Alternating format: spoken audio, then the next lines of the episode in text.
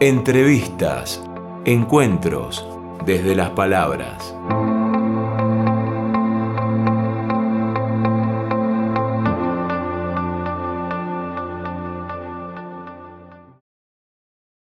Ricardo Alle, licenciado en Ciencias de la Información, doctor en Comunicación Audiovisual. Susini y sus muchachos, ¿no? Siempre quedó ahí. ¿Está comprobado eso? ¿Realmente hay argumentos para, pelearlos por ahí? Eh, eh, Susini tenía un argumento, y es que la transmisión del 27 de agosto de 1920 fue la primera. Al día siguiente hubo otra con otra ópera, y al día siguiente hubo otra con otra ópera, siempre desde el Teatro Coliseo. Y algo así con continuidad en el tiempo no había ocurrido. Lo que él reivindica es que el concepto de radio este, nace entonces en la Argentina porque lo que había hasta entonces eran pruebas, incluso previas a la del 27 de agosto, en Chicago, pero que no habían tenido continuidad, eran una emisión simplemente y luego no, no, se seguía haciendo esa transmisión. Eh, con ese argumento él reivindicó hasta el día de su muerte que la radio formalmente había nacido en la Argentina. Estamos con Ricardo Valle, licenciado en Ciencias de, la Información, un doctorado en Comunicación Audiovisual, es un hombre de, radio que escribe, que escribe principalmente de la radio, desde el, campo académico, pero también desde el, desde el territorial, que, es importante y fundamental. ¿no? la radio es acción plenamente. Sí, a mí me gusta decir en mis clases que la radio es imagen y es imagen en movimiento, que el cine no tiene la exclusividad en todo caso de ese concepto. Eh, nos han acostumbrado lamentablemente a una radio muy estática, muy quieta, con esos impecables locutores que deben hablar a una cuarta del micrófono sin moverse de allí ni perder el centro. Y eso quita profundidad de campo, hay planos que se pierden y felizmente la vida es mucho más compleja que ese sonido aplastado en un único plano. Y por el otro lado, eh, la vida es movimiento. Y si la radio no lo refleja, está parcelando su representación de la vida, cosa que este, la limita en muchos sentidos. Ahí hablabas de, esta cuestión del emisor, del locutor, del speaker. Hay una imagen muy fuerte ¿no? de, la radio norteamericana o yankee, ¿no? que eh, a la vez realiza la, operación cuando los mejores momentos, y la historia así lo, ratifica en la radiofonía eh, argentina, fueron colectivos desde la emisión. Sin dudas, el modelo americano del disc jockey, el pinchadiscos que maneja los controles, eh, habla ante el micrófono, pero antes de eso seleccionó la música, yo la hago y yo la vendo, es un modelo que tiene mucho que ver con el estilo de vida individualista, profundamente individualista. Eh, hace unos pocos días escuchaba a Liniers, el dibujante, que reflexionaba amargamente de que su oficio es un oficio muy individual. Él está frente al tablero dibujando y que le gustaría tener la experiencia de lo grupal. Porque el trabajo colectivo te lleva a lugares, dijo él, a los que de otro modo nunca irías. Y a mí me parece una frase de un, de un formidable aprendizaje. En lo grupal, en lo coral, uno se enriquece y se enriquece el texto que produce. En nuestro caso, el texto es sonoro, porque trabajamos en radio, pero eh, me parece que eso vale para un montón de otras disciplinas artísticas también lo grupal, lo colectivo eh, fortalece, enriquece semántica y estilísticamente. Siempre haces hincapié en el concepto de, la estética, ¿no? Uno lo ve y es, eh, un término eh, muy visual. Si uno aplica lo, que es la, la, sinestesia, ¿no? Un arte que se ha dejado de, de ejercer a ver si, a ver si coincidís o no en esto, eh, uno ahí encuentra un poco la, llave para inclusive adaptarse a estos tiempos.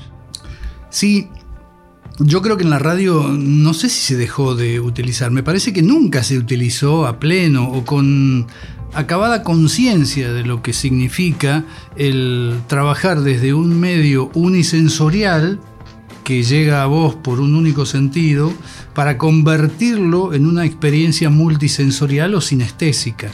Quiero decir que cuando a mí me relatan la experiencia la primera experiencia amorosa de una parejita, yo quiero sentir en la yema de los dedos lo mismo que sintió eh, uno de los dos cuando acariciaba eh, el pelo del otro miembro de la pareja. Quiero decir que cuando alguien me cuenta eh, su primera comida en, un campamento, yo quiero sentir en la boca el sabor de las lentejas quemadas, si fuera ese el caso. Y me parece que todo eso es transmisible de manera sonora. Y como reivindicamos que la radio es imagen en movimiento, la radio tiene que estar eh, pletórica de, imágenes. ¿Qué son las imágenes? Las imágenes en el sentido común se las tiende a reducir a las imágenes visuales, pero las imágenes son mucho más que eso. Son las representaciones mentales que uno se hace en función de distintos sentidos. Yo quiero que la radio me haga sentir imágenes sensoriales de todo tipo, auditivas, táctiles, gustativas, olfativas, y eso es la sinestesia, eh, algo que nos permite sobreponernos a nuestra condición de medio unisensorial. ¿Cómo analizás vos que siempre has trabajado y, has eh, estado en la elaboración de la cuestión del discurso radiofónico en estos tiempos donde hay un concepto atravesado por redes sociales que eran 40 caracteres, ahora un puñadito más, y en Instagram donde hay eh, historias de un minuto. Yo he estado participando en los últimos seis años en encuentros de microficción. Eh, el primero de ellos al que asistí fue en Lexington, el segundo en Kentucky, ¿no? en Estados Unidos. El segundo fue aquí en Neuquén, en nuestra Universidad del Comahue. Y el tercero fue en un lugar encantador en Suiza, en St. Gallen. Y allí, para mi enorme sorpresa, sobre todo en los que se hacían eh, en Estados Unidos y en Suiza, los que copábamos la parada éramos hispanohablantes, estaba lleno de españoles y de latinoamericanos. Eh, quiero decir que el lenguaje castellano, el español, es una potencia muy fuerte en términos de, microficción. Las miniaturas narrativas eh, a lo mejor tientan por aquello de las premuras de nuestro tiempo, la necesidad de, vértigo que nos acompaña. Y digo, es muy difícil predisponerse hoy, o parecería serlo, a leer La Guerra y la Paz. Pero a lo mejor eh, una historia breve eh, atrae mucho más y puede dejarte satisfecho. Y quién sabe, en una de esas termina convenciéndote, si no a, corto, tal vez a mediano plazo, de que ya estás en condiciones de encarar una lectura de, mayor envergadura, de mayor volumen. Yo soy un convencido de que la ficción en todos sus tipos debería retornar a la radio. Pero no estoy diciendo que deberían volver las historias que escuchaban nuestros padres o nuestros abuelos, porque sería muy necio pretender que el pasado vuelva.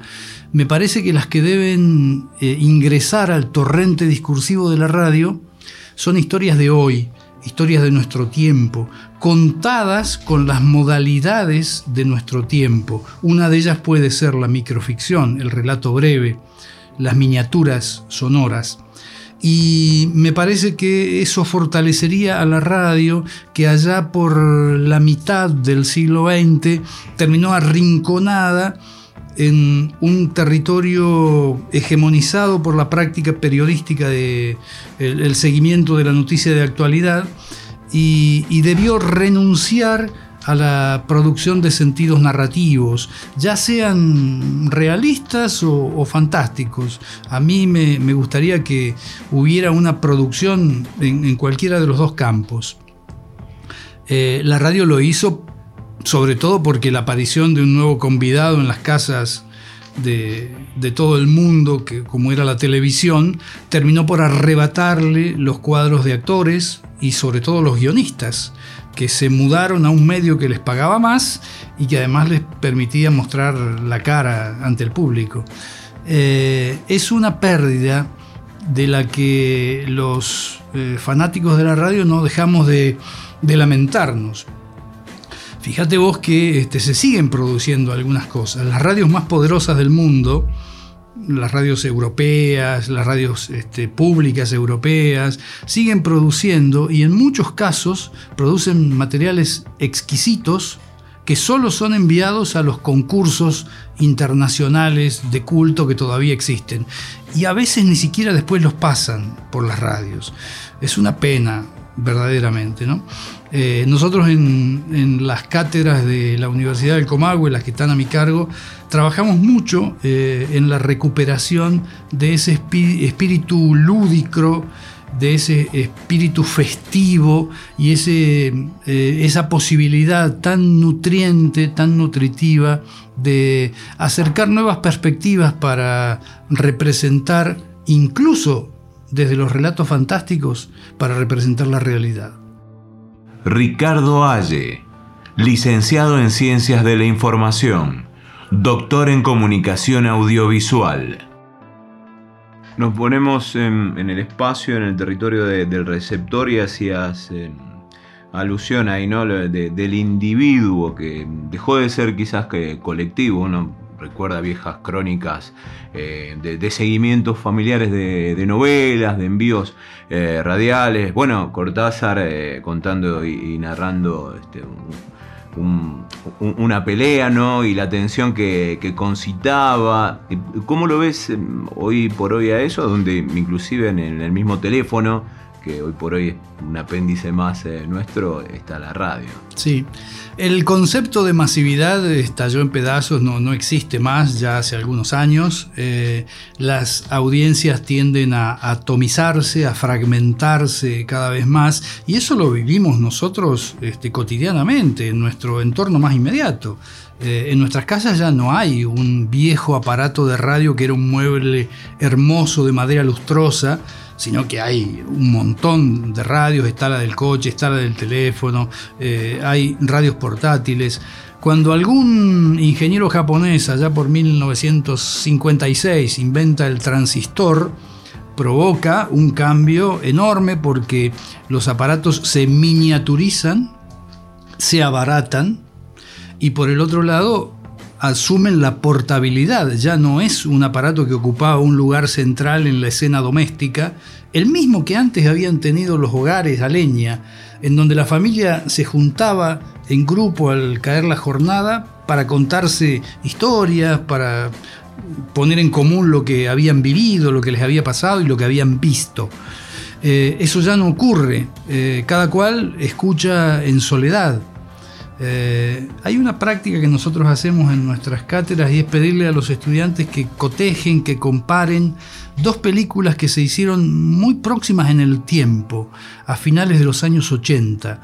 Una es la de Woody Allen, Días de Radio, que reconstruye la escena doméstica entre 1938 y 1944, en donde la familia eh, tenía una característica común, eh, eran familias numerosas donde se ensamblaban distintas partes, vivían papá, mamá, los varios hijos, pero además vivían los padres de algunos de los progenitores y vivían hermanos, en esas casas que si fuera la Argentina definiríamos como las viejas casas chorizo. Y toda la familia se juntaba, sobre todo eh, antes, durante y después de la cena, que era el prime time radiofónico, a compartir la experiencia de escuchar radio. La otra película que se filmó más o menos en, los mismos años es Suban el volumen, y es una película ambientada en 1990, donde ya no existe esa reunión familiar, en principio porque cada cual tiene su propio receptor para escuchar, pero en segundo término porque las familias cambiaron su constitución. El núcleo familiar dejó de ser el de la familia numerosa. Las familias pasaron a ser, en el mejor de los casos, papá, mamá y un hijo, a lo sumo dos, y muchas veces familias monoparentales quiero decir que esa disgregación de los núcleos familiares fue acompañando el proceso de diversificación de utensilios, de dispositivos mediante los cuales uno puede escuchar radio. Hoy la escuchamos sobre todo a través del celular, pero la podemos escuchar a través de la computadora, de distintos adminículos. Hay radios que vienen en los cepillos de dientes para que no te pierdas en ningún momento la posibilidad de escuchar radio. Eso atomiza las audiencias y tiende a favorecer un proceso que en la Argentina no se ha dado, que es el de la fragmentación conceptual. Las radios formato, las radiofórmulas, aquí no, no prendieron como pudo haber sido en otros lugares del mundo. Lo que hablas y, con lo que ejemplificas el cepillo de dientes no es una exageración porque eh, uno ha conocido gente, y se incluyen ellos, que tenían ¿no? este, varios receptores en distintos lugares pequeños eh, de, la casa para, eh, para ello.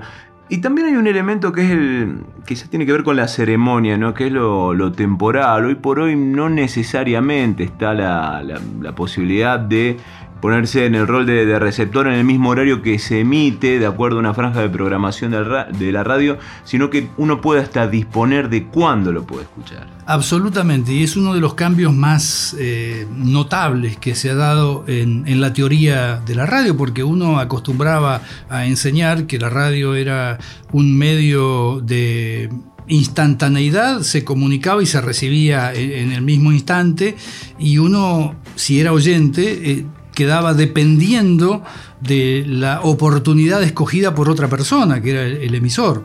Bueno, eso dejó de ser real porque la radio delivery, la radio on demand, la radio que uno, eh, a uno le permite escoger eh, el tiempo, la oportunidad, la ocasión de la escucha, está alterando aquel estado de cosas. Y entonces la fugacidad del mensaje eh, pierde sentido, pierde consistencia. Eh, hace años atrás, 20 o 30 años, si vos no escuchabas lo que se te estaba diciendo en ese momento, no tenías la chance de recuperarlo, a menos que lo estuvieras grabando. Eh, hoy este, hay dispositivos que te permiten buscar ese texto sonoro y volver a escucharlo, y no una vez, sino las veces que quieras. Y estos son cambios formidables en la construcción de la textualización sonora, que se dan y a mí me gusta remarcar esto, en todas las fases del proceso comunicativo. Se dan en la fase de producción, nosotros estamos mm, grabando este, esta charla rodeados de pantallas en donde hay este, distintos programas de procesamiento de audio este, que te permiten una manipulación casi quirúrgica del texto sonoro que hace años no teníamos. Se dan en fase de producción, pero se dan en fase de distribución también, porque ese mensaje alcanza a los oyentes de distintos modos y por distintas vías, y se dan en fase de recepción, porque el oyente no recibe de la misma manera que lo hacían nuestros mayores, por todo lo que hemos venido conversando hasta aquí. Em, siempre aprovechando este, esta entrevista con Ricardo Valle, que es eh, licenciado en Ciencias de la Información, em, doctor en Comunicación Audiovisual, esto es eh, en lo que es la Universidad Autónoma de, Barcelona, ¿no? aprovechando principalmente la radio como objeto de estudio, como pasión. Siempre quería consultarte, ¿cómo analizás eh, este fenómeno? Que surge con eh, una narración radial. Estamos hablando del, relato de Víctor Hugo Morales del gol, el segundo a los ingleses de Diego Armando Maradona, con una em, potencia eh, que inclusive comparado con lo visual, y no solamente para aquellos que con distintas edades eh, vivimos ese momento, inclusive los más jóvenes y los más pibes, eh, provoca realmente una, conmoción, ¿no? Y donde va uno que recurre y se siente eh, más cómodo em, escuchando el, relato, ¿no? Más allá de lo maravilloso que, implica verlo. Y en jóvenes, 16, 17, 18 años, este, también causa lo mismo. Sí, hablamos del barrilete cósmico, ¿verdad? Eh, si uno vuelve a escucharlo, se va a dar cuenta, con la perspectiva histórica y un poco más desapasionados de lo que fue aquel instante de gloria del fútbol argentino, que el relato es de bastante baja calidad. Este, es muy difícil entender lo que está este, farfullando Víctor Hugo. Él mismo lo afirma. ¿eh? En ese momento. Eh, sin embargo, el impacto emocional fue altísimo y eso es porque se recupera la dimensión eh, emotiva del texto sonoro, que está muy ligado a eh, el oído humano, está muy ligado a las vivencias afectivas del hombre. Esto mm, no, no lo decimos nosotros, lo dijo Freud en su momento. quiero decir que quien tiene conciencia de la íntima imbricación entre el relato y la emocionalidad y sabe jugar con esa relación, tiene las posibilidades de eh, ganar audiencias eh, mucho más fácilmente que, que aquellos que solamente se resignan a un relato frío, desapasionado, cerebral tal vez, pero que parcela una de nuestras dimensiones, porque nosotros no estamos así de, fracturados entre una dimensión cognitiva y una eh, dimensión emotiva, sensorial eh, y sensoperceptiva. Somos todo eso, somos una unidad holística y la radio haría bien en tomar en cuenta esto. Ricardo Alle, licenciado en Ciencias de la Información doctor en comunicación audiovisual. Haces hincapié también en que no hay contenidos, salvo honrosas excepciones, em, radiales que estén dirigidos a, los chicos y que eso, de alguna manera, este, plantea un escenario de, encerrona, ¿no? donde los oyentes van, van quedando viejos. A mí me parece que es como dispararse en un pie hacer eso. Eh, la radio considera que son convidados de piedra los chicos y no está formando a sus futuras audiencias. Hasta hace pocos años, no sé, 10 o 15 o 20 años, todavía tenían la excusa de decir, bueno, pero ya en la adolescencia y en la juventud llegan solos buscando música. Bueno, hoy no se sostiene ese argumento porque los chicos tienen otras opciones para buscar música y ya no necesariamente las músicas que les programan eh, personas a las que ellos no tienen acceso, sino la, música que ellos quieren escuchar. La buscan, la seleccionan, tenés Spotify, tenés YouTube, tenés un montón de, de buscadores, de sitios de descarga. De manera que no contemplar la situación de los más pequeños y no ir formando un hábito de escucha en ellos es lastimar las posibilidades a futuro del mismo medio. Lamentablemente eh, la radio se ha desentendido de ellos y yo no digo que solamente lo podría hacer a través de la música, porque me parece, por todo lo que dije inmediatamente antes, que sería medio necio el pretender que solo porque programo música van a venir, pudiendo buscarla ellos este, por su cuenta. Me parece que hay que ponerle un valor agregado a esa música y ese valor agregado viene de interpretar a cabalidad la situación, la condición, los gustos y las necesidades de los más chicos. ¿En el mundo hay, hay ejemplos de que van en esa dirección? Eh, a mí me tocó ser testigo hace ya unos veintitantos años del nacimiento de una radio para chicos eh, en Caracol, en Colombia, una poderosísima radio. Eh, yo estaba de visita, estaba por eh, empezar una actividad académica en Bogotá y nos llevaron a visitar eh, Caracol, una radio gigantesca, y, con todo orgullo ellos decían, estamos por inaugurar una radio dedicada a los pequeños, a los más niños. Hoy eh, el ejemplo podría ser, no sé, Radio Disney, pero a mí me parece que las radios deberían pensarse con sobre todo las radios de titularidad pública, que es a donde yo radico mis mayores intereses en la radio pública, deberían eh, fijarse con más detalle en cuestiones que superen, que excedan, que trasciendan lo puramente mercantil. Estamos hablando de este, la búsqueda de otras necesidades comunicativas de parte de los chicos, que tengan que ver con lo lúdico, con los juegos, que tengan que ver con, el aprendizaje, con las preguntas que se hacen o que deberían estar haciéndose, piensa uno, eh, si es que no los ha mortificado demasiado eh, alguna, algunas dinámicas de época que deberían estar haciéndose. Y si no se las hacen, pues la radio tendría que estimularlas. En relación a lo que es hoy por hoy, la, cantidad de, emisoras que hay en un día, la posibilidad de acceder a ellas ¿no? a través de, internet, Em, eh, la cantidad de garantiza la, pluralidad, uno presume que, eh, que no, no. Bueno, en virtud de eso, ¿cuál sería el desafío? Yo creo que no, Hernán, de ninguna manera. Me parece que este, hay muchísimas emisoras que están consagradas a la reiteración de una letanía. Las radios tienden a parecerse entre sí. Pero es más, las radios hacen un poderoso esfuerzo para parecerse cada vez más a sí mismas durante las 24 horas del día, los 365 días del año. Y en ese sentido, la novedad siempre es un hallazgo bienvenido y bien recibido.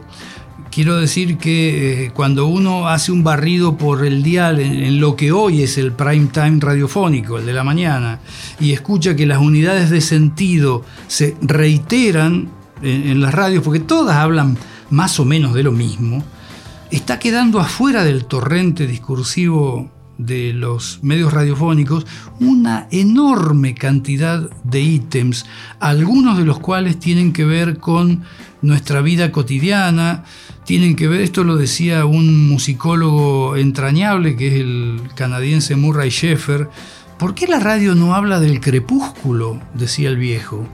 ¿Por qué no hay espacios consagrados al atardecer? ¿Por qué no hay espacios que reflexionen sobre el otoño?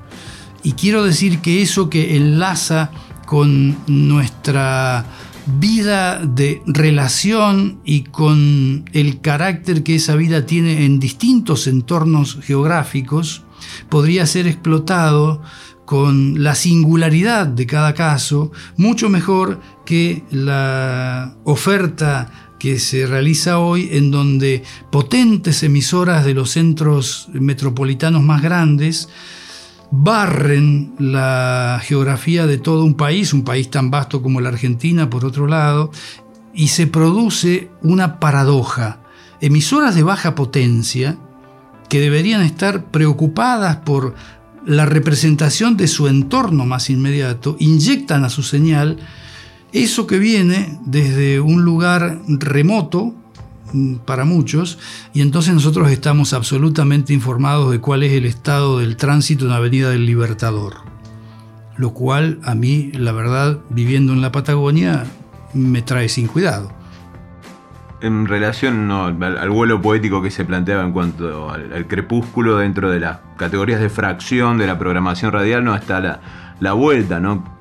Que lejos de tener vuelo poético es prácticamente una ratificación de la derrota del que trabaja todo el día porteño o en los, principales cordones bonaerenses, ¿no? Que tiene eh, esa vuelta, entre comillas, ¿no? Como el fin del suplicio. Claro, pero fíjate qué poco que es, porque ese espacio del regreso, que además en la jerga se llama así, el espacio del regreso, 7 de la tarde, 6, 7 de la tarde. Está acompañado de una música más suave, porque hay que empezar a bajar la adrenalina del día, y está acompañado por noticias que se enuncian reposadamente también. Pero eso es todo, las noticias, las unidades de sentido, siguen siendo las mismas. Baja el, nivel adrenalítico de la música y de la forma de decir pero no cambia. Eh, fundamentalmente, el fondo de la cosa no cambia. Y digo que hay otros semas que podrían enriquecer la, vivencia que uno puede experimentar escuchando radio. Sí, quizás porque es tratado como una unidad de, producción, ¿no? A partir de este momento, desconéctese, este, vaya y descanse, no viva, no imagine, no, no. Claro, que mañana tiene que volver a, producir para alimentar el sistema, sí, indudablemente. Digo, sobre todo se da en un continente en el que decía el maestro Antonio Pascuali hace muchos años, uno de los pensadores más notables sobre este, comunicación pública en América Latina, decía Pascuali, América desde Alaska hasta Tierra del Fuego construyó su comunicación en base a criterios mercantiles, comerciales, y es por eso que nosotros tenemos la cito más o menos textualmente, tenemos la radiodifusión más caótica, más mercantil, más confesional, en definitiva la peor de todas.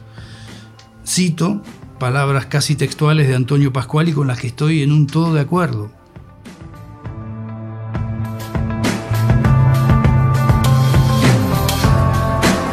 Entrevistas, encuentros desde las palabras.